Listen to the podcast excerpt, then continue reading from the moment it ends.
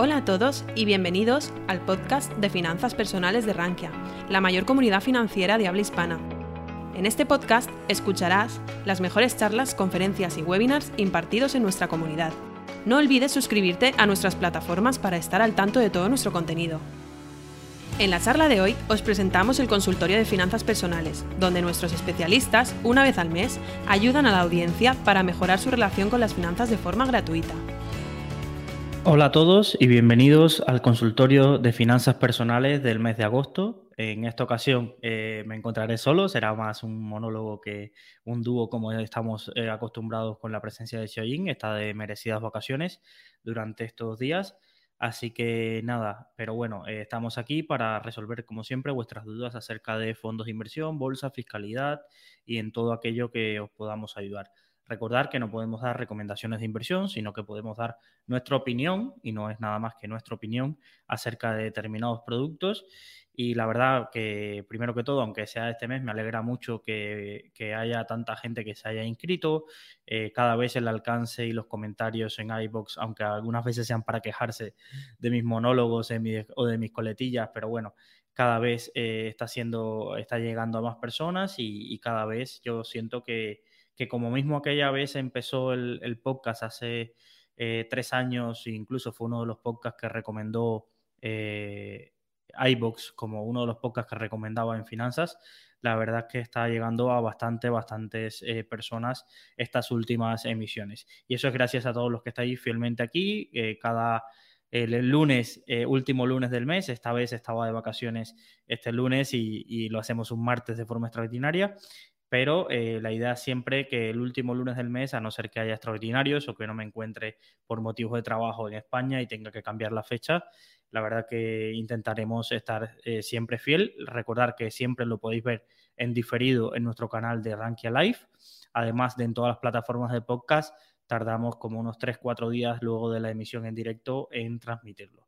Pero bueno, vamos allá y vamos a, mientras nos van dejando las preguntas eh, por el chat, vamos a comenzar con las preguntas que, me han dejado y me han enviado al email de consultorio.rankia.com.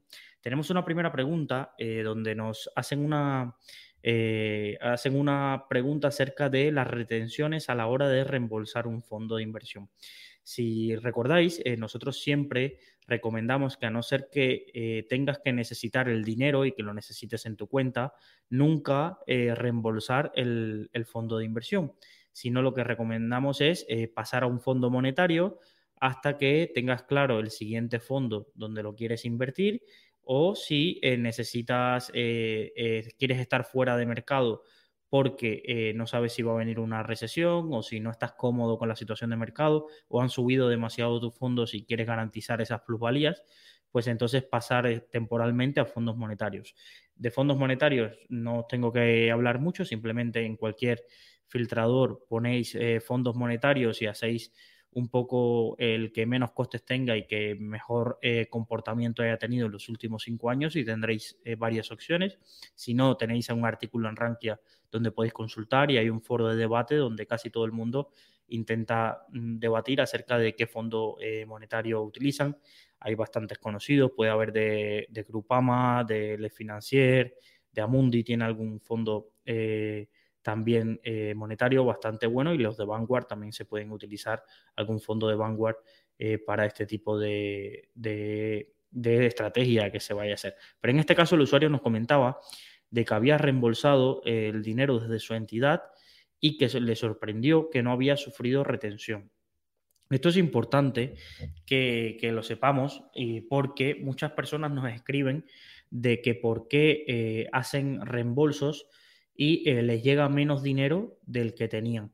Y lo importante que sepas aquí es que los fondos de inversión también tienen una fiscalidad similar a lo que puede ser eh, las acciones y cuando tú generas esa plusvalía, es decir, cuando reembolsas eh, tu dinero a tu cuenta corriente, recibes una retención dentro de, según el importe de esa ganancia patrimonial. Recordar que hay unas determinadas bandas eh, por ejemplo, creo que recordar que era de 0 a 6.000 se le aplica un porcentaje, de 6.000 eh, a 20.000 eh, se le aplica otro y a partir de ahí hay un porcentaje fijo. Entonces, según esas ganancias se le aplica un tipo impositivo de retención. ¿Y qué es la retención? La comercializadora te retiene ese importe, se lo reporta a Hacienda y automáticamente sale en tu declaración de la renta. Pero al usuario le pasó todo lo contrario y le sorprendió de que no había sufrido retención. La verdad es un caso que no, ahora mismo no tengo explicación real por qué ha ocurrido. Mm, me, te recomendaría que consultaras a ING por qué no te ha hecho retención. Y esto es importante porque ya tanto en la vida, en las inversiones como en la parte en la parte fiscal de nuestras relaciones laborales, muchas personas se alegran de que no te retengan. Ay, es que me retiene muy poco, qué bien, eh, porque todo el bruto se convierte en neto en el salario.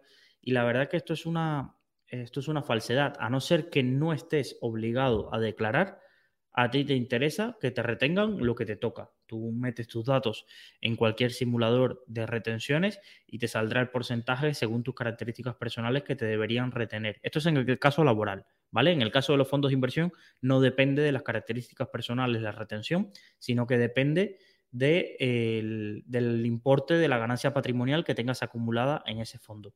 Eso es importante, se calcula la ganancia patrimonial de ese fondo, no el total de la cartera, porque si tú solo reembolsas un fondo, solo se aplica a ese fondo.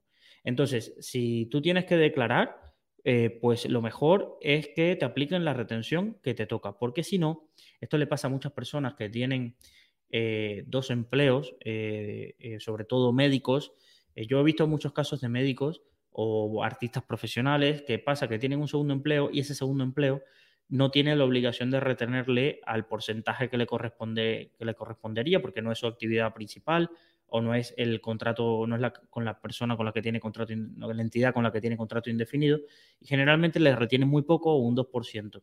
Entonces, eh, cuando llegue esta situación, yo lo que recomiendo a las personas es que se separen ese dinero que no le han retenido, sobre todo si están obligados a declarar, y si a mí me tenían que retener un 15, ¿vale? y eh, me retienen un 2, pues esa diferencia te la retengas y, hagas como si no lo hubieses cobrado. Porque seguramente, a no ser que tengas características personales como tener hijos, alguna deducción por eh, plan de pensiones o alguna de las deducciones autonómicas que te puedas aplicar, generalmente ese importe te va a salir a pagar eh, en tu declaración de la renta del año siguiente. Vamos a poner un ejemplo. Yo tengo un segundo pagador que me ha pagado 10.000 euros ¿vale? Y solo me ha retenido el 2%. Es decir, me ha retenido 200 euros. Según en mi primer trabajo, la retención que me sale es de un 15%. Entonces me tendrían que haber retenido 1.500 euros. Entonces la diferencia, que son esos 1.300 euros, yo es como si no los hubiese cobrado. Me la voy a guardar para ahorro. Pues es verdad que la puedo invertir un poquito, lo que sea, pero Hacienda te va a llamar al año siguiente. Otra cosa es que tú no tengas que estar obligado a declarar. Entonces, si no estás obligado a declarar, pues si te interesa que te retengan poco, bien, pero luego no podrás recuperar nada en la declaración de la renta si la haces, porque hay mucha gente que mm, dice, ay, es que no me voy a presentar la declaración de la renta porque no estoy obligado a, declarar. Y realmente si hubiesen presentado la declaración de la renta, en, si tienes las circunstancias personales eh, adecuadas para ello, seguramente te, hubiera, te hubiese salido a devolver. Pero esto mucha gente no lo sabe y es dinero que se queda hacienda de retenciones que no devuelve porque la gente no presenta su declaración de la renta. Entonces, en este caso, lo que te recomiendo es que consultes a la entidad, creo que era ING, por qué no te ha retenido. Y si no te aparece eh, esos datos, pues como me escribiste, este usuario me escribió, tendrás que eh, escribirle, escribirle, no, introducirlo manualmente eh, esos datos de la, de la retención, la que te corresponde, la que te correspondiese tendrás que meter los datos del ingreso, de la ganancia patrimonial que se te ha generado para eh, introducirlo en la declaración de la renta, ¿vale? Tenemos una siguiente pregunta que también nos llegó vía email, donde nos hablaba acerca del fondo Hanco Global eh, Value Fund, su similar, similitud o no con AZ Valor Internacional y eh, cuáles eran las principales diferencias y, claro, nos preguntaba si recomendábamos alguno o qué pensábamos acerca de si tenían cabida los dos fondos en las carteras. Vale. Vamos a empezar poniendo un poco de contexto porque hay muchas personas que no nos escuchan eh, de forma habitual o no son habituales del foro de Rankia y quieren saber acerca un poco de por qué se habla de estos dos fondos. Vale. Primero que todo, son dos fondos de corte value, su propio nombre casi lo dice, y sobre todo he hecho un estudio que lo pasaré aquí y cualquiera que, que lo quiera me lo deja en las notas del episodio, ¿vale? se a los que están en directo les he pasado el enlace y los que lo que estáis escuchando en diferido y estáis interesados en una comparativa entre el Valor Internacional y este fondo, eh, podéis ver en esa comparativa unos datos eh, bastante interesantes para ver las diferencias. Primero vamos a hablar de qué se diferencia. Primero, el, el Hanco es un fondo, sobre todo, eh, muy personalista de John Titt, que quien no lo ha escuchado, recomiendo escuchar en un podcast que tiene con Juan Suk. Escribís escribís eh, John Titt y Juan Suk en Google y os sale el, episodio donde podéis entender un poco más de su filosofía. Es un inversor norteamericano eh, que ha estado viajando por el mundo eh, de muy, muy deep value, corte de deep value, de inversión muy presente en emergentes. Tiene alta exposición, fue de los pocos que invirtió en Argentina después del corralito, de inversión en Asia, pero no Asia, China y Japón que estamos acostumbrados, sino países muy, muy emergentes de Asia y ha ido eh, pasando. Entonces, en Amban, hace, creo recordar, 3, 4 años, eh, lanzó un compartimento que replica su, estrategia, un fondo que replica su estrategia y sobre todo eh, ha tenido muy buenos resultados este año y el año anterior, lo que lo ha puesto casi en la cima de muchos rankings. Eh, de rentabilidad y por eso se ha vuelto bastante famoso. Era un fondo que los primeros años, no voy a decir que había pasado sin penas ni glorias, pero no había logrado captar mucho patrimonio. Pero sí es verdad que en los últimos dos años, además de la revalorización, ha tenido una fuerte entrada de, capital. ¿Vale? Entonces, AZ Valor Internacional, poco que describir. Eh, uno de los eh, gestores famosos de, de Bestinver, junto con su otro compañero, es decir, Álvaro Guzmán y Fernando Bernat desde la creación de esta nueva gestora, donde, a la cual iba a incorporarse primero para mes, pero luego ya por discrepancias no se incorporó. Eh, ha tenido un corte muy value, pero sobre todo una apuesta muy fuerte acerca de eh, las materias primas. Es un fondo que ahora esté totalmente invertido en materias primas y materias primas es, una definición muy amplia. Sobre todo la, apuesta o la inversión que, le, que ha salido muy bien a esta entidad es la apuesta en carbón sus principales posiciones, sobre todo con Sol Energy, eh, pues tendrían posiciones compradas eh, alrededor de por menos de 10 dólares y es una, acción que se ha ido casi a 60 o, la última vez que la miré estaba creo por encima de 60, es decir, se ha multiplicado por 6 y era una, una de las principales posiciones del fondo.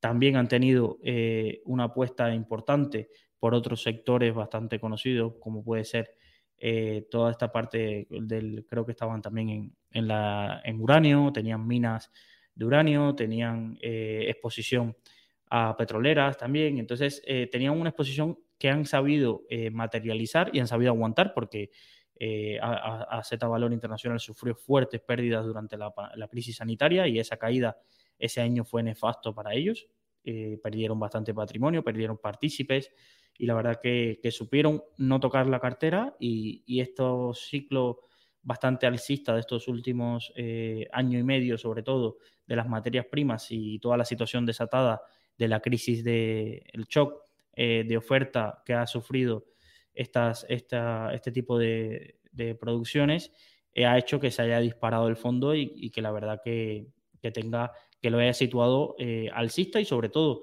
que haya hecho que el track record de los gestores se recuperara porque llevaba varios años bastante, como se dice, underperformance por debajo del índice de, referencia o cualquier índice que, utilizásemos para compararlo. Vale, entonces, eh, la pregunta es, ¿hay espacio para los dos en cartera? Si miramos la comparativa, eh, las grandes diferencias que hay entre los dos fondos, el HAMCO yo diría que es mucho, mucho más deep value y eso se puede ver en las métricas, casi todas las métricas puedes ver que el PER, que el, precio free cash flow, que el precio valor contable de las compañías en las que invierte, incluso la capitalización bursátil, es de pequeñas, pequeñas compañías en el HAMCO. Es decir, eh, y por tanto, evidentemente, estamos hablando de mientras eh, más pequeñas sean las compañías, al final, y más eh, sean, como se puede explicar, eh, más eh, fuera de los países desarrollados nos vayamos, eh, más volatilidad habrá en ese tipo de compañías y más riesgo y evidentemente alguien también me puede decir más potencial. Entonces, si pensamos, Hamco ahora se situaría en un segmento de pequeñas compañías muy dividido a nivel global, es decir, está muy, muy repartido. Si veis el informe, está bastante repartido y con una presencia en Asia y en África muy por encima de la presencia que tiene Aseta Valor Internacional. Entonces, sería aún mucho más arriesgado. Evidentemente, el equipo de gestión que tiene John Titt, de equipo de análisis, es bastante más pequeño y, la cartera está bastante, creo recordar que está bastante más concentrada que la Z Valor Internacional. Os recomiendo este último apartado que lo reviséis en el número de posiciones en cartera y, porcentaje. ¿Vale? Y la otra parte así que, os diría de AZ Valor Internacional y la diferencia inmensa que puede tener con, esta, con este fondo es que el, el, monto de patrimonio que tiene. Estamos comparando un fondo de 29 millones como el Hanco con un gigante como puede ser AZ Valor Internacional que tiene cientos de millones bajo patrimonio. ¿Esto que influye? Que el tipo de compañía a la que pueden acceder uno y otro no, no tiene por qué ser igual.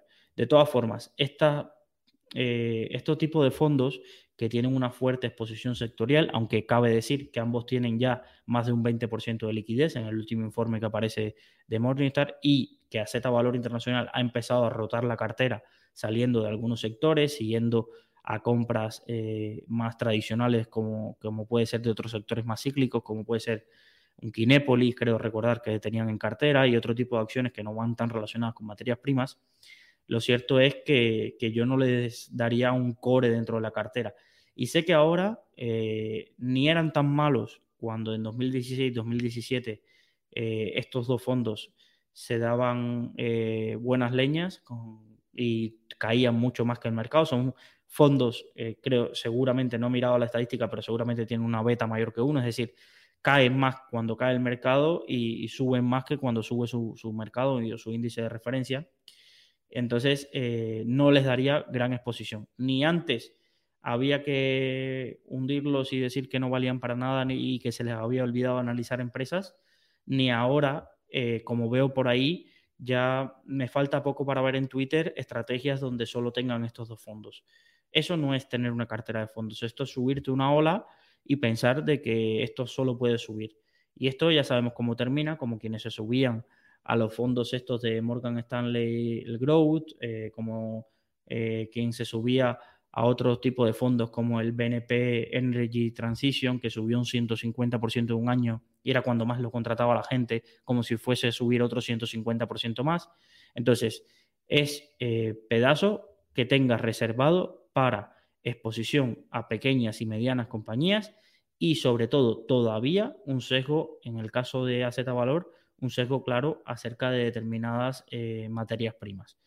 Eh, a partir de ahí, yo lo, que os he dicho, no les daría más de un 10% y es lo que siempre os hago preguntar. Eh, ¿AZ Valor Internacional está subiendo por encima de su índice de referencia, sí o no? No me vale que gane un 40 o un 50%, vale cuánto están haciendo los índices eh, de materias primas. Si yo hubiese cogido un ETF de materias primas diversificado, ¿cuánto más le hubiera sacado a Z valor? ¿Cuánta volatilidad más eh, me está aportando eso? Lo digo porque no perdáis de vista los índices de referencia en este tipo de cosas, porque si os quedáis con que ha subido un 30 o un 40% un fondo, os podéis estar llevando una sorpresa, eh, alguien que os saque un ETF que vaya a lo mismo y que gane aún más. No he hecho la comparación, ¿eh? ¿eh? bendita si alguien viene y pone la comparación de un ETF o varios ETFs de materias primas, cuánto están subiendo en el año y con qué volatilidad lo están haciendo, ¿vale? Entonces, os lo diría, en esta pregunta para mí, eh, ojo con irte a estos fondos de moda.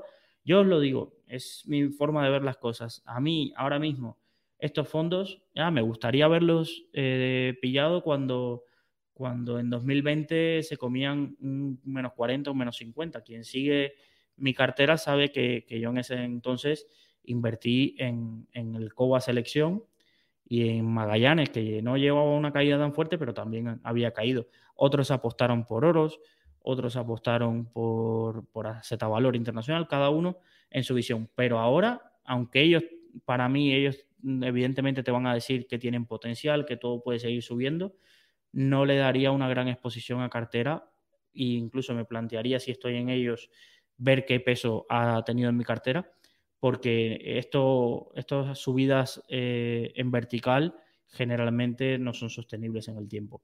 Entonces, eh, a no ser que hayan rotado toda su cartera y hayan encontrado y con eso hayan hecho crecer el potencial de esas carteras, si todavía tienen en cartera las mismas compañías, el recorrido no puede ser infinito hacia arriba, sobre todo en sectores que no tienen eh, vientos de cola permanentes. hay muchos sectores de estos que están en una situación puntual de uno, dos, tres años que por la situación del mercado energético se verán favorecidos, pero evidentemente nadie piensa que en 20, 25 años eh, las empresas de carbón sean las que más estén eh, haciendo dinero por encima de cómo pueden ser empresas quizás de energía nuclear o gasísticas o, otro tipo de, energías alternativas que puedan ir sustituyendo estas energías más contaminantes, ¿vale? Entonces, yo, como siempre, esa, es mi visión acerca de la pregunta que nos habían dicho. Vamos a los comentarios que nos estáis dejando en el, en el chat. voy a revisar también por si me ha llegado alguna pregunta al mail, ¿vale? Y os lo, os lo iré transmitiendo a medida de las preguntas que nos han ido haciendo llegar. Vale. Eh, nos pregunta Tribu, saludos. Con una inflación galopante y subidas de tipos de interés, ¿qué clave nos han, de, dar los mercados para saber que ha llegado el momento de comprar fondos de renta fija? Vale. Eh, una de las cosas que tenemos que diferenciar aquí a esta pregunta es, ¿qué plazo de inversión quieres tú con tu fondo de renta fija? ¿Por, ¿Por, qué lo digo? Es decir, porque imaginaros que yo quiero invertir en un fondo de, eh, que invierta en, letras del tesoro americano, en bonos a 10 años americanos, me da igual.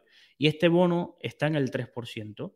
Y yo no quiero correr más riesgos y quiero mantener ese dinero de aquí a, a, 10 años y ganar ese 3%. Oye, pues si ya está en el 3%, es momento de, de que comprarte ese bono si lo quieres mantener a vencimiento. Es un momento bien de, de entrar en renta fija.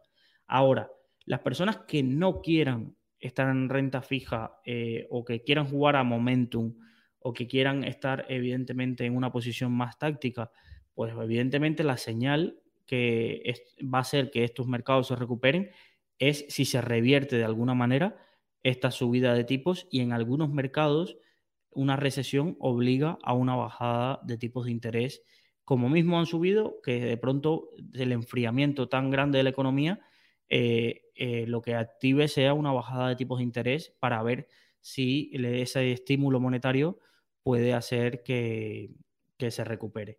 Si no, será complicado ver, eh, es decir, ahora mismo se ve complicado ver un escenario donde en uno o dos meses, para el que empiece a invertir ahora en renta fija, vea esas subidas, porque todo lo que, todo el sentimiento del mercado es el contrario. Todo el sentimiento del mercado es que vamos a seguir viendo subidas de tipos de interés, que vamos a ver actuaciones monetarias y de cambio de discursos de los bancos centrales eh, cambiando el, tema de eh, sus prioridades y poniendo el centro de la prioridad el control de la inflación. Eh, sobre todo, veremos este invierno si se descontrola el mercado energético a nivel europeo y Alemania sufre, empieza a sufrir inflación, evidentemente los alemanes tienen el Banco Central en, Frankfurt, entonces tocar la puerta al lado para ver cómo logran parar esa inflación. Eh, yo no veo ahora mismo un escenario optimista para la renta fija, pero evidentemente creo que las grandes pérdidas también han quedado atrás. Luis, ¿y cómo se casa esto? Sí, las grandes pérdidas las tienes cuando tú compras un, un bono que tiene una duración de altísima y de pronto suben bruscamente los tipos de interés. Ese, impacto inicial, eh, que es el que ha pasado la renta fija, los tipos de interés de referencia de estar al 0,25, 0,50 al 1,75, 2, ese impacto tan brutal, eh, para mí ya ha pasado, es decir, lo peor para ese tipo de renta fija ha pasado. Evidentemente, ahora puede aparecer en un tipo de renta fija que había sido muy rentable y que muchos quizás tengáis en cartera porque habéis acumulado este tipo de fondos o porque vuestro asesor os ha metido este tipo de fondos eh, atendiendo a la gran rentabilidad que ha tenido en los últimos años, que son los bonos high yield. Ojo con este tipo de bonos porque empieza a aparecer, eh, un, puede empezar a aparecer en una situación como esta eh, el enemigo número uno y peor de la renta fija. Mucha gente piensa que el peor enemigo para alguien que invierte en renta fija es que suban los tipos de interés y que sus emisiones tengan una duración alta. No, el peor riesgo es que tu acreedor, es decir, que a la persona que tú le estás prestando el dinero no pague, es decir, que haya una quiebra y haya impago de bonos. Entonces, ojo con esta situación donde una subida de la inflación tan brusca, un colapso del mercado energético, pueda causar, sobre todo en los segmentos de, más eh, eh, riesgo, los bonos de, baja calificación crediticia, de alto riesgo, primero, que se disparen los tipos de interés a los que tengan que emitir y segundo, que veamos las, las primeras quiebras de entidades con ese tipo de bonos. Entonces, no sería, eh, claro, es como la, la parte de si quieres jugar a la ruleta. Evidentemente, si hay una bajada brusca de los tipos de interés en alguna economía, los bonos high yield de empresas de esa economía son los que, los que más favorecidos se van a ver, pero es lo que os digo, que es jugar a la ruleta. Eso no sería invertir y entonces de señales optimistas de renta fija mientras no veas en el horizonte bajadas de tipos de interés, a no ser, como expliqué al principio, que a ti lo que te interesa es mantener esos bonos a vencimiento, eh, puedes sufrir bastantes fluctuaciones todavía eh, en el periodo que, ese bono eh, tenga, vigencia. ¿Vale? Nos pregunta Ángel, hola, he leído que con el rebalanceo que hacen los robo-advisors se puede ganar una rentabilidad extra que a lo mejor un particular no sería capaz de sacarla. ¿Es así? Muchas gracias por el consultorio. Vale. Ojo con estos mitos. Hay varios estudios que han hecho evidentemente los robo-advisors o los gestores de cartera, pero no digo que sean falsos, que un rebalanceo automático eh, de, estas, eh, de, estas carteras y de los porcentajes de asignación ofrecen a largo plazo puntos de rentabilidad extra, ¿vale? Eh, sobre una cartera que no se rebalancee, ¿vale? Pero esto tiene un poco, es, es lógico. Imaginaros una cartera, al final, que tú tengas un 10% en renta variable americana y de pronto ha caído tanto ¿vale? Que ahora pesa un 5% en tu cartera. Pues el rebalanceo automático que hará comprar en ese momento, más hasta llevarlo al 10% eh, eh, objetivo de esa cartera. Entonces, al final, ¿qué está haciendo? Comprando cuando más cae, que esto es lo que más o menos intentamos eh, repetirnos a fuego casi todos los inversores, que en ese momento está comprando en el punto quizás más bajo de esa renta variable americana. Imaginaros el caso contrario, la renta variable americana pasa del 10 al 20%. Pues en ese momento, como hay un desvío de objetivo, vende la renta variable americana y es verdad que quizás si sigue subiendo la renta variable americana, podría haberse aprovechado aún más al tener más porcentaje en cartera, pero lo vuelve a su precio objetivo. Entonces, está vendiendo cuando es caro y está comprando cuando es barato. Ahora, eh, esto lo podrías hacer tú mismo. Lo único, es decir, entonces la diferencia comparativa es, vale, el robo-advisor, si lo hace automático, te hace olvidarte de esto, no estarte preocupando de tu cartera y ya sabes que si hay un desvío, tú solo te tienes que dedicar a ahorrar. Para mí, este es el mejor marketing que puede hacer un robo-advisor. El explicarle a la gente, oye, tú vas a estar invertido en los principales índices mundiales, no vas a estar súper concentrado en Estados Unidos o súper concentrado en una tipología de activos, sino que vas a estar tan diversificado que vas a minimizar bastante el riesgo. Y eh, tú solo preocúpate de ahorrar porque encima, si esto cae, nosotros nos vamos a encargar de que con tu ahorro podamos rebalancear y tu cartera rebalancearla para comprar lo que más ha caído y vender lo que ha subido mucho y se ha separado del, eh, del valor objetivo de la cartera. ¿Vale? Y sobre todo estos rebalanceos aportan mucho cuando ocurre en la cartera, por imaginaros, vamos a situarnos en, una, en un escenario de 2019, sobre todo 2019, que sube todo. si tenía renta fija, sube porque los tipos siguen bajando. Si tenía renta variable, cualquier tipo de renta variable, todo subía. No me recuerdo así algún Quizás Latinoamérica creo que ese año bajó, no, no recuerdo bien, ¿vale? Pero, pero alguna cosa rara que los robavisos tampoco tienen mucho, pero que, que pueda haber caído. Pero en general todo subía. Entonces, en ese tipo de entorno donde todo sube, es que no hay rebalanceos, porque como todo sube a la vez, todo mantiene su ponderación.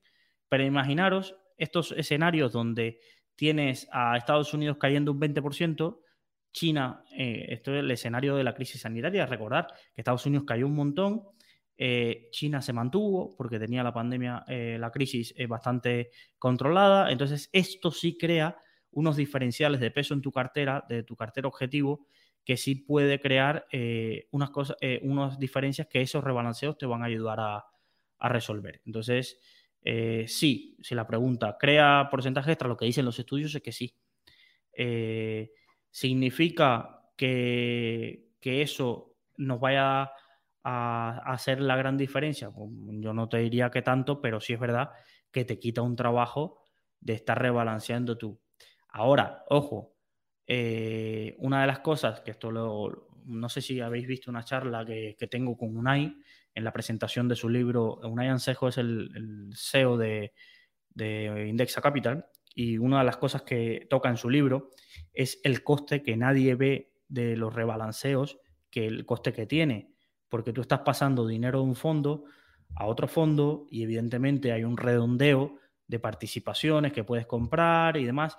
Algo muy técnico, os, animo a que, que, leáis acerca de los redondeos de participaciones en fondos de inversión, pero que en carteras muy pequeñas si tú por cada traspaso o cada rebalanceo, imaginaros que yo tengo 1.000 euros y por cada rebalanceo pierdo 10 euros, estoy perdiendo el 1% de mi, de mi patrimonio en este tipo de rebalanceos. Entonces, ojo con esto, porque hay, ahora hay mucha gente que empieza, y ya voy a aprovechar esto para, para lanzar una alerta que yo creo que no la había lanzado nunca, pero sí creo que había comentado el tema. Ojo con empezar carteras de 1.000 euros, porque hay fondos que puedes meter 10 euros, es verdad que hay fondos que puedes meter 100 euros, 200 euros, y hay muchas carteras de 20, 30 fondos con muy poquito patrimonio y que se la pasan jugando a traspasar fondos. Traspaso de un lado para otro, traspaso de otro lado para otro porque ahora hay otro fondo que lo ha hecho mejor. Han puesto un tweet, la cuenta que sigo, y ahora voy a comprarme este fondo porque mira, no lo tenía. Ojo con este tipo de cosas porque aunque tú no, no, no lo notes, en esos traspasos hay unos redondeos, puede haber una comisión de cambio de divisa que te haga perder un porcentaje importante del patrimonio, evidentemente quien tiene 100.000 euros, 150.000 no se va a dar cuenta de esto, pero quien tiene 1.000, ese porcentaje va a ser bastante importante, ¿vale? Entonces es, algo que, de lo que quiero alertar. Eh, Recacho nos pregunta, hablando de renta fija, a la hora de crear una cartera, teniendo en cuenta que tenemos un asset allocation de 40% de renta fija, ¿dividirías ese 40% en diferentes fondos de renta fija? Sí, sí, sí, eh, clarísimamente, según tu perfil de riesgo y si no concentraría. Es decir, a ver, puedes decir, voy a coger eh, el ETF de Vanguard del mercado completo de bonos y ahí tendrás un porcentaje en bonos de gobiernos, un porcentaje, ellos mismos te harán esa división. Eso es, si no te quieres complicar la vida, coges un ETF o un fondo indexado de Vanguard que replique a todo el mercado de bonos y ellos harán la separación. Si no, te la puedes montar por ti mismo, incluso ese 40% darle una distribución de decir, vale, ¿cuál es la renta fija que yo creo que más eh, eh, segura es? Pues la renta fija de, de, gobiernos o la renta fija de empresas eh, muy seguras, ¿vale? Busco ese tipo de fondos y le doy, de ese 40%, le doy un 50% a ese tipo de fondos. Luego le doy un, un 20 o un 30% a otro tipo de, fondos. Oye, le doy quizás un 5 a bonos convertibles, sobre todo que deben dársele peso cuando ha caído mucho el mercado, o empiezo a, buscar eh, bonos con alto cupón, ese tipo de fondos, y por ejemplo, puedo tener, añadirle eh, fondos que, de renta fija que puedan tener un poquito más de riesgo ya que están, eh, van buscando ese, movimiento, como puede ser el Buy Renta Fija, que son fondos que ya van a, no son fondos conservadores, aunque se le llame renta fija, no son conservadores. Entonces, dentro de tu asset allocation de renta fija, no significa de que te la juegues todo a un fondo, a no ser que ese fondo ya haga una diversificación entre bonos adecuada para ti. ¿Vale? Vale, Luis de Anta, que creo que es usuario del curso de fondos y de la formación continua, nos pregunta, separando los fondos que invierten en países emergentes de los mercados frontera, respecto a estos últimos, ¿qué países sugieres priorizar en renta variable para una inversión a largo plazo?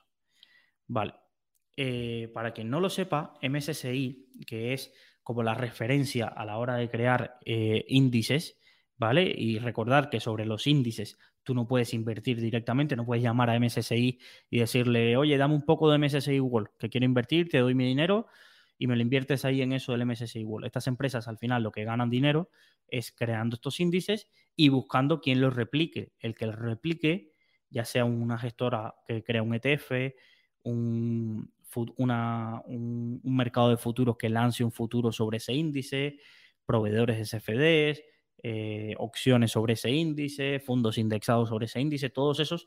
Yo no puedo crear mañana el fondo Rankia MSCI Wall y no pasar por caja y pagarle a MSCI por usar esa marca y usar esa referencia. Esto es lo que, lo que os quiero transmitir, ¿vale? Entonces, MSCI, y, os invito a que si tenéis tiempo consultéis su web y busquéis eh, la clasificación por índices, porque hace, tiene un blog muy bueno, es verdad que está en inglés, pero tiene un blog muy bueno acerca de construcción de índices, asset allocation, es verdad, a mí es uno de los blogs que más me gusta leer cuando tengo tiempo, no es que lo lea todas las semanas ni nada de eso, pero eh, tiene una separación y una clasificación de los países y de los mercados, y entonces ahí es donde, por ejemplo, eh, tienes, ellos le llaman familias de índices, entonces tú tienes el MSCI World, que es el índice principal, yo diría que el el que, el que más patrimonio hay eh, replicando, ¿vale? Y ellos tienen una clasificación de países que incluye el MSCI World y luego ellos le otorgan el peso y así crean el índice, el peso que tiene que tener esa renta variable y ya luego ellos seleccionan las acciones que conforman el índice para darle ese peso. Luego hay otro índice que es de otra familia que se llama MSCI eh, Mercados Emergentes, Emerging Markets, ¿vale? Y ojo, ¿por qué digo familia? Porque del MSCI World salen otros índices. Puede salir el MSCI World Small Caps, puede salir el MSCI World eh, Technology, que son subconjuntos dentro del conjunto grande que es el MSCI World. Pues bueno, también hay un MSCI Emerging Markets, ¿vale? Que, agrupa a países eh, de mercados emergentes. Y allí podéis ver una tablita, a ver si la, si mientras lo estáis hablando, os puedo compartir a los que estáis en directo para que, para que veáis la tablita de cómo se divide la familia de índices, ¿vale? Y eh, lo podéis ver eh, así. Y luego hay otro índice eh, que es el de mercado frontera, ¿vale? Y entonces, en los mercados frontera, sobre todo son estos son índices de, por capitalización bursátil, luego hay otros índices de factores, estrategias y demás, ¿vale? En los mercados frontera son países como puede ser, eh, creo recordar que estaba eh, Vietnam, que estaba Pakistán, que estaba Kenia. Son países que seguramente vosotros estáis descubriendo ahora mismo que, eh, tienen, que tienen bolsas. Es decir, que no sabíais ni que esos países tenían mercados donde tenían empresas cotizadas y demás. Entonces, en esos mercados frontera, ahora se ha puesto muy de moda la inversión en esos fondos. Yo eh, no soy partidario, aunque se ha puesto muy de moda coger un, fondo un ETF de un solo país de estos del mercado frontera, porque evidentemente son países que están creciendo a un ritmo bastante interesante, como lo fueron en su mercado emergente. Entonces la gente, un poco la visión que tiene es, oye, el MSCI Emerging Market, eh, si lo hubiese visto a 20 años, quizás hubiese batido al MSCI World. Sí, pues con más volatilidad pero luego miran los mercados frontera y digo, oye, si incluso hubiese invertido antes de que estos mercados se hubieran convertido en mercados emergentes, invierto a muy largo plazo en mercados frontera, pues podría tener una rentabilidad aún mayor. Y entonces, eh, eso no, nadie te lo puede asegurar, pero bueno, es una suposición bastante válida que pueda hacer alguien. Y entonces van aún así a rizar más el rizo y eh, apuestan por, oye, ¿y si y si lo que hacemos es, en vez de cogernos todos los mercados frontera, ¿por qué no nos cogemos determinados países de los mercados frontera que yo crea que lo, que lo va a hacer mejor? Y entonces aquí es donde ya empieza ya la complejidad, ¿vale? ¿Y tú qué conoces de Kenia? ¿Tú qué sabes de Vietnam? ¿Qué pasa con estos eh, mercados? Que, por ejemplo, en 2020, el mercado que, que más creció eh, fue el mercado de renta variable de Vietnam y en todos los índices estos de que salen todos los índices que sale un, cuál fue el fondo que mejor lo hizo, etcétera, etcétera, pues te salía un fondo de Vietnam ahí con un 70% y todo el mundo, claro, a esa hora es, jolly, si hubiera comprado, eh, si hubiera comprado Vietnam, pues mira la rentabilidad que hubiese tenido. Yo, y sabéis que tengo mi cartera modelo publicada por ahí, yo invierto en mercado frontera en, eh, de forma global, de forma global con un fondo que invierte en todos, luego le da sus ponderaciones y demás. Si ahora me dices, Luis, pero va, mójate y dime de mercado fronteras, ¿cuáles crees que serán emergentes en 10, 15 años? Pues seguramente eh, para mí de los mercados frontera eh, estará muy cerca de ser emergentes eh, seguramente Vietnam, diría que Vietnam estaría cerca. los países, Islandia también estaría de ser un, un, país emergente, que ahora es mercado frontera. Mm, luego está Marruecos, Bahrein, quizás sí te diría que los mercados del Golfo Pérsico eh, tienen todas las papeletas para ser un centro financiero que se desarrolle bastante y que compañías de ahí salgan a cotizar y que tengan la fuerza de ser un mercado emergente. El este de Europa me cuesta verlo más porque son, eh, si ya Rusia está metida ahí como emergente, me cuesta ver que esos países alcancen un desarrollo, me refiero, puede ser los típicos mm, Kazajstán y todo esto, ¿Han tenido una evolución? Sí, pero que los vea como grandes líderes, pues tendría que estar apostando a que esos recursos naturales van a ser líderes en 20 años y no tengo ni idea. Pero más veo a países del sudeste asiático por población y por desarrollo tecnológico que sus empresas puedan salir a mercados, financiarse y darle un poder a ese económico financiero que se vio tocado desde hace 20 años de la crisis que hubo en los tigres asiáticos, pues creo que veo más ese tipo de países. África es la eterna incógnita. Yo estuve en Kenia y es verdad que las compañías que cotizan eh, son compañías que allí tienen una fuerza de presencia, eh, pero estaríamos un poco implicando que esos, esas no solo tengan presencia en ese país, sino que se desarrollen más en África y esas empresas tengan un desarrollo y la verdad que lo, quien sabe un poco, quien ha estado allí recientemente y demás, Simplemente la verdad que ve que esas empresas básicamente terminarán en manos chinas todas porque tienen una deuda tan grande esos gobiernos con China que, me cuesta ver que, el, gigante asiático no se quede con todo eso y entonces evidentemente no habría un gran desarrollo del mercado financiero local, sino seguirían empresas o, o, gestiones estratégicas o localizaciones estratégicas como los puertos, como las telecomunicaciones de todos esos países, dominados por empresas estatales chinas. Básicamente es un poco la, visión que pude tener de, mi viaje a Kenia y Tanzania a principios de, este año. ¿Vale? Entonces, eh, no sé si respondí la pregunta, pero si, me tengo que mojar, pues te diría que veo más desarrollo en Asia eh, que en el resto de países que son catalogados ahora mismo como mercado frontera. Sergio nos pregunta, eh, buenas tardes, llevo unos días escuchando hablar del ETF de Invesco Bloomberg Commodity UCIT. He visto que los dos últimos años ha tenido una subida bastante fuerte. ¿Podría ser que ya no merezca la pena entrar por haber tenido una subida, como tú llamas, muy vertical? Es lo que te comenté, Sergio, con lo mismo pasa con AZ Valor Internacional. Ahora todo el mundo te muestra ese tipo de ETFs y quizás sí son ETFs que debas tener en tu cartera, pero para darte diversificación y para tener un porcentaje en tu cartera de tener exposición a este tipo de cosas. Pero evidentemente ahora no es el momento de meterle un 40% de tu cartera ETF. Y oye, y seguramente vendrá alguien un año y me dirá, mira, dijiste que no había que meterle un 40%, ha subido un 20%, si tuvieras el 40%, pues tendrías un 8% de rentabilidad, ya que solo te daría ese ETF. Pues sí, me arriesgo a eso. Pero para mí la reversión a la media y, eh, implica que este tipo de subidas verticales generalmente tiende a, moderarse porque el mercado al final se, va, se termina autorregulando. Y evidentemente no es una cosa de un mes o dos, pero no, al final termina pasando. Entonces, si me dices, hay que tenerlo en cartera, yo te diría que sí, pero no ni ahora ni hace cinco años. Es porque decides tener una apuesta de bajo coste en tu cartera de materias primas y no te quieres complicar acerca de si vas a encontrar un fondo que lo haga mejor que STF. STF va a representar ese porcentaje de materias primas que quieres tener en cartera. Me pregunta José Ángel, que me había saltado una, aquí una pregunta.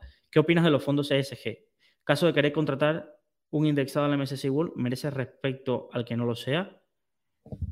Eh, no hay un estudio ahora mismo mm, que diga que los filtros que utiliza MSCI o cualquier otro proveedor de índice para escoger sus empresas ESG eh, sea mejor indicador eh, o que obtenga más rentabilidad que el MSCI World y demás. Ahí hay mucho, mucho marketing. Y ojo, no estoy en contra de eh, los fondos ESG. Lo que digo es que he visto tantas metodologías y buscar, ahora mismo buscar el MSCI World ESG y repasar sus componentes. Y seguro os llama la atención a alguna empresa que dices, mm, y esta empresa debería estar aquí. Y es que comparas un índice de empresas sostenibles a nivel mundial de un proveedor y de otro proveedor y no se parecen en nada. ¿Por qué? Porque utilizan distintos sistemas de medición de la calidad de, porque muchas personas piensan que, que ESG y solo se quedan con la parte de, environmental, de, la parte de medio ambiente, pero hay otra que es social y de gobernanza corporativa. Es decir, y, y se nos olvida cuántas empresas, por ejemplo, vamos a pensar y no tengo nada en contra de esto, pero vamos a ver el caso de, Iberdrola. ¿Vale? Es una empresa que seguramente está haciendo muchísimo por las energías limpias aquí y la energía limpia eólica y demás, pero lo que han mostrado los últimos eh, meses y demás, no sé si es cierto o no, es decir, no acuso a nadie, sino lo que está sobre la mesa y se tiene que ser juzgado y tiene un juez que decir si es cierto o no, es que había mala praxis corporativa. Sobre todo eso, no sé si es cierto o no, ya lo digo. Eh, no estoy acusando a Iberdrola, podría haber usado otro ejemplo de empresas. Y hay muchas eh, de este tipo de empresas, o nadie puede decir que Tesla, por ejemplo, es un ejemplo de buenas prácticas corporativas. Seguramente medioambientalmente sea una empresa líder en eso, de apuesta por la transformación energética, pero eh, la forma de proceder de Elon Musk, diciendo que la sacaba de bolsa, que luego no la sacaba, que esto o lo otro, pues evidentemente no me parece un criterio de un buen gobierno corporativo de esa entidad. Entonces, ¿qué pasa? Que hay mucho marketing con esto y, veréis que hay en algunos índices SG que hay empresas petroleras. Ahora me encantaría ver cómo recalculan todo esto cuando el gas y la energía nuclear sea verde, cuando hace dos días era un criterio de exclusión en muchos eh, índices. Entonces, mm, como no hay eso, yo de verdad, eh, y sé que ahora mismo hay muchísimos, por ejemplo, a Mundi creo que el SP500 ya no ofrece la Mundi SP500, sino que tienes que contratar el SP500 ESG. La verdad, no hasta que no haya un suficiente récord de historia, haya un criterio común y haya unos estudios que demuestren que este tipo de criterios hace ofrecer más rentabilidad, yo no me complicaría la vida, porque lo que sí he visto es mucho producto ESG bastante más caro que el producto tradicional. ¿Por qué? Porque supuestamente te dicen que hay que pagar estas eh, análisis extras para no saber si la compañía es buena o mala o no ah, financieramente, sino para saber si estos criterios se cumplen o no. Y, y, hay un coste extra de esos estudios, de estos sistemas patentados y demás, y bla, bla, bla, y de estos equipos que hay que aumentar, equipos de análisis para incorporar analistas ESG, bueno, una historia. Entonces, eh, yo no, no sería un criterio ahora mismo si me dices de para invertir indexado con lo que tienes, bien. Oye, si tú crees que ese, tu inversión va a ser que los fondos cada vez presionen más a las compañías y va a eso implicar un cambio en el gobierno social corporativo o, o el impacto ambiental o social de estas empresas, oye, bienvenido sea, evidentemente, eso es, es loable, pero no lo mires por la parte de rentabilidad o de si va a ser mejor o no. Si tú quieres invertir en, inversiones sostenibles, hazlo porque eres un fiel convencido de que ese dinero hará que los fondos cada vez tengan más interés por sacar este producto y porque estos productos sean realmente sostenibles y presionen a las empresas. Pero, pero no por la moda y demás, porque es que si no, de verdad, vais a pagar más por tener lo mismo o menos. Vale, eh, nos pregunta Ortribo, ¿está bien los fondos monetarios como valor refugio, pero si al hacer el traspaso ante un cisne negro tarda una semana o más, ya se han evaporado los beneficios acumulados? ¿Hay alguna forma de agilizarlo? Una forma de agilizarlo, eh, a ver, si ocurre un cisne negro, ocurre de la noche al día y te va a pillar ya con eso dentro. Básicamente, donde tú te puedes ir a fondos monetarios es, eh, por ejemplo, ante grandes votaciones que pueda haber, oye, me voy a ir a liquidez antes de las elecciones de Estados Unidos o el día del Brexit o cosas así, porque no veo claro qué va a salir y prefiero que el mercado reaccione y ya está. Sí, te perderás esa edad, pero tú estás tranquilo ante eventos de una magnitud. ¿Cómo hay formas de agilizarlo y que no tarde mucho? Eh, pues te diría que eh, si tú estás en una comercializadora y esa comercializadora tiene fondos monetarios de la casa, generalmente esos traspasos eh, suelen ser más ágiles. De todas formas, recordar que los traspasos, aunque demoren X cantidad, siempre toman valor liquidativo del día en que lo ordenaste, a no ser que haya sobrepasado la hora de corte. Parece muy friki saberse la hora de corte, pero a veces por minutos puedes perder rentabilidad y a ti te dado igual hacer la orden. Entonces, consulta con tu entidad cuáles son la hora de corte que aplican a los valores y así ya lo tienes. Y ya sabes que si es la una de la tarde, pues ya sabes que si haces el traspaso después de la una, pues va a tomar valor liquidativo al día siguiente. Y sobre todo los fines de semana son más llamativos, eh, sobre todo en la diferencia entre tomar valor liquidativo un viernes o valor liquidativo un lunes. ¿Vale? ETFs del sector financiero por subida de tipos. Es, una inversión interesante la que propones, Alberto. Y hay varios. Mm, te recomiendo eso, que creo que, en el foro estaban hablando de, ETFs del sector financiero. Si no, abre un hilo y hay varios. O puedes buscar en Morningstar, vas al filtro de ETFs y escribes en el buscador generalmente Financial o Banks o cosas así. Y, y hay varios ETFs. Creo que de Invesco hay uno. Hay varios y sería interesante, pero es lo que es lo que te digo, son parte para la cartera momentum o la cartera táctica que puedas tener. Esto es lo que siempre en, el curso o a veces os intentaba transmitir de que, vale, yo tengo un 80, un 90% de mi cartera que no toco o que es toco muy poco, ¿vale? A no ser que haya cambiado cosas. Y luego puedo tener un 5 un 10% para, eh, no voy a llamarle apuestas, pero para eh, decisiones de inversión tácticas.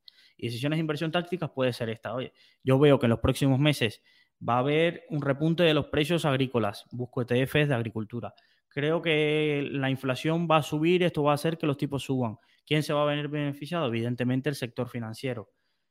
El sector financiero, siempre que la situación no sea tan crítica y los ratios de mora se disparen, porque esto puede pasar también de que una entidad, eh, sus activos no, no son todos los bancos iguales y hay subida de tipos. Claro, cuando decimos sector financiero, aquí hay que estar diversificado porque puedes estar en cuatro bancos de un país que la mora se dispare y el banco sufra, tenga problemas de liquidez, de solvencia y ya tenemos un problema. Pero, evidentemente, lo que nos dice el manual es que si los tipos suben, eh, los márgenes de comisiones de las entidades, que es la fuente de ingresos, se van a ampliar porque van a, ofrecer los préstamos, las hipotecas a unos tipos muy superiores que a los que se están financiando y captando dinero a través de depósitos o de cuentas a la vista. Entonces, yo sí lo veo, pero lo que te digo, dale un, ese parte del 5 o el 10% que tengas en tu cartera para cosas tácticas. Y ojo, que no se te convierta tu cartera en 80% de apuestas tácticas. Vale, voy a meterle 10% al de agricultura, 10% a materias primas, 10% al sector financiero, 10% eh, a mercado frontera, porque creo que lo va a hacer bien, 10% a renta fija. Eh, claro, es que ese no. Es decir, el 10% está para jugar, vale, pues voy a, tengo 5 eh, inversiones especulativas, pues le doy un 2% a cada inversión especulativa con 5 fondos. Pero no llenéis vuestra cartera de inversiones tal, a no ser, oye, a no ser que os guste jugar a esto y os creáis que vais a acertar siempre y, en el fondo sí, puede ser muy rentable, pero, pero esto es como todo, ¿sabes? Entonces, eh, ahí es un poco las, eh, lo, que puedo pensar. Eh, nada, la verdad que, espero que, os haya servido este consultorio de finanzas express personales del mes de agosto, bastante veraniego y en la siguiente ocasión espero que esté mi compañera Sioin, seguramente lo adelantaremos porque estaré de viaje por Chile y México por trabajo, organizando tres eventos de cultura financiera allí. Entonces seguramente sea el penúltimo lunes del mes que hagamos el consultorio de septiembre. Como sabéis, siempre podéis escribirme a consultorio.arranquia.com, luisangel.arranquia.com o poderme encontrar por el foro, Twitter y demás.